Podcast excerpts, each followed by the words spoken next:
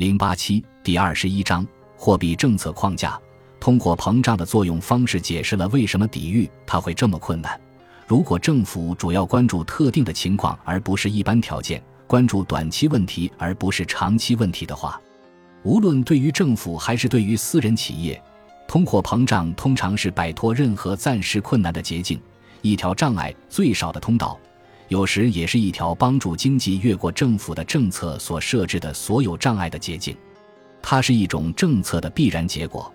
这种政策把所有其他的决策当作必须据以调整货币供应量的参考数据，以便尽可能掩饰由其他措施造成的损失。但是从长远看，这种政策把政府变成了自己昔日的决策的囚徒。这些决策往往迫使政府采取一些他深知其害的措施。有一位作者的观点，也许是被误解，比任何其他人更为强烈的鼓励这些通货膨胀倾向。这不是偶然，这位作者也因为他根本上反自由主义的名言承担责任。就长期而言，我们都是死定的。我们当今的通货膨胀偏好，很大程度上是短期思维占据上风的结果。后者的根源又在于人们很难认清当前一些措施的较遥远的后果，在于讲究实际者，尤其是政治家不可避免的，首先关注即时问题和实现近期目标的倾向。由于防范通货膨胀在心理上和政治上要比防范通货紧缩棘手得多，同时在技术上又容易得多，经济学家必须持之以恒地强调通货膨胀的危险。一旦通货紧缩的发展足以使人察知，人们就会马上尝试对付它，即使它只是事关一个不应阻止的地方性的必要过程，人们也往往这样做。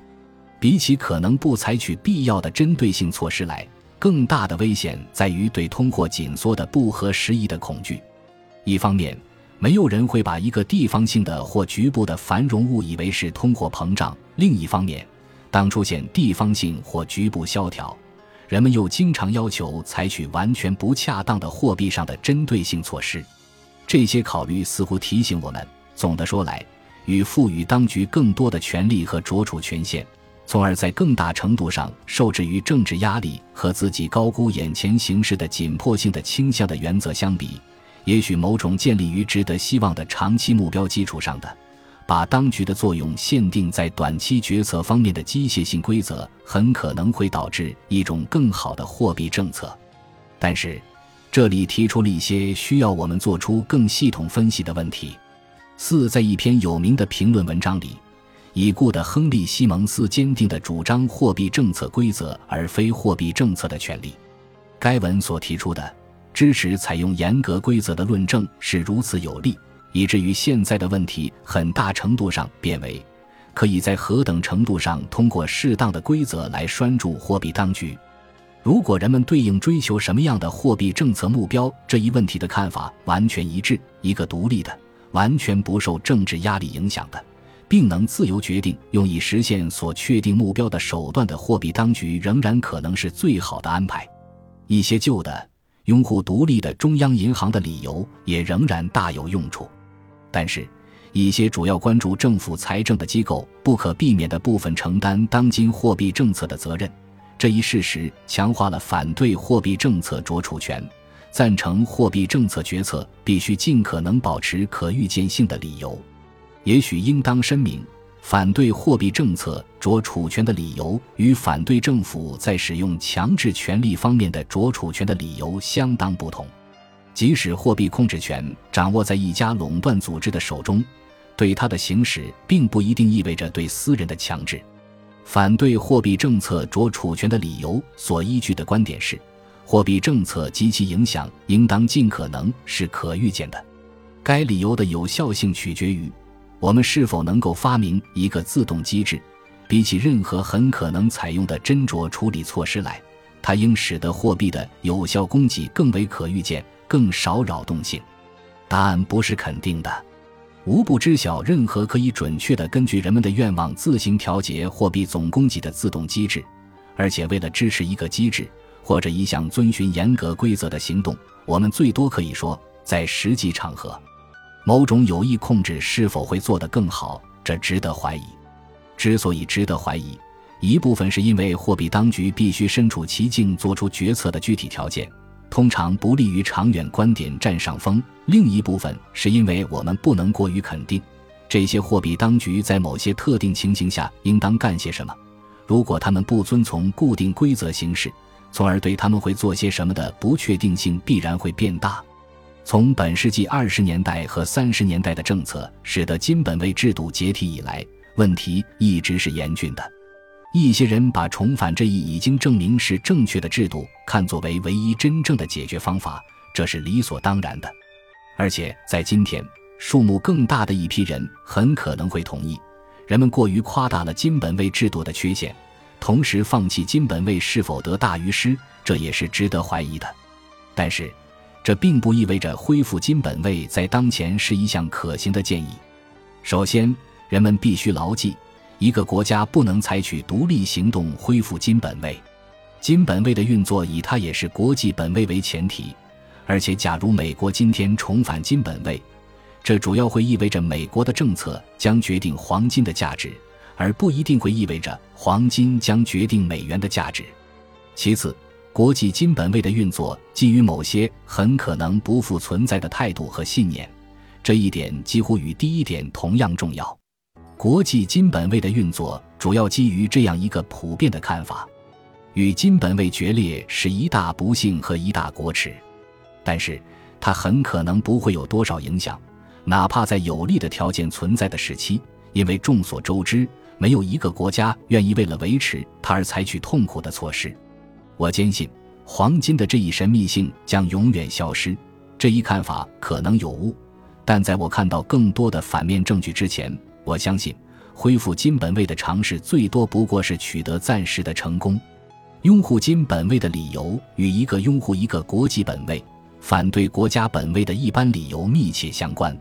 鉴于我们在这里的篇幅有限。我们不能够进一步探究这一问题。我只想补充：如果寄望一个必须是高度自动的，同时可以是国际的本位，那么对于我来说，一个已经被较具体的设计出来的商品储备本位似乎仍然是最好的计划。它兼备金本位的一切长处，但没有金本位的短处。尽管这类有关这种本位的建议应得到更多的注意，但是他们没有为近期提供可行的选择方案。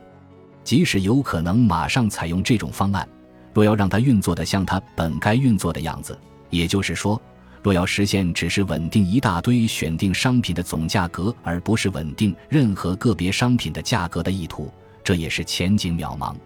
五，我当然不至于希望削弱任何会迫使当局干正事的制度安排的论点。当公共财政考虑对货币政策施加不利影响的可能性增大时。支持这种机制的论点也变得强有力，但是，如果我们夸大它所能实现的东西，这与其说会强化，吴宁说会弱化这一论点。可能无可否认，我们虽然可以限制这一领域内的着储权，但我们绝不能完全排除它。与此对应，在不可避免的着储权限范围内可以做的事情，不仅非常重要。而且在实际操作中，很可能甚至决定是否允许这一机制投入运作。有一个根本的两难境地，所有中央银行面对着它，它使得中央银行的政策不可避免地包含很多着储行为。一个中央银行只能行使间接控制，从而只能有限地控制所有流通中的交换媒介。它的权力主要基于必要时可以威胁不提供现金。但它同时又要考虑到必要时以某种价格供给现金是它的义务。正是这一问题，而不是政策对价格或货币价值的一般效应，必然使得央行的银行家们首先忙于日常的行动。这一任务使得中央银行有必要始终早日预见或回应信用领域内的发展，而且不存在简单的规则足以引导这些发展。那些影响价格和就业的措施也几乎同理，他们必须更多的用来防患于未然，而不是用来在发生变化后纠正它们。如果中央银行总是伺机不动，直到某种规则或机制迫使他采取行动，那么由此产生的不必要的波动会大得多。而且，如果在他的着处权限范围内，他所采取的措施与某种规则或机制后来强加给他的措施背道而驰，那么他很可能会制造一种不再允许该机制运作的局面。因此，归根结底，即使中央银行的着处权大受限制，其结果仍取决于当局在其着处权限范围内如何操作。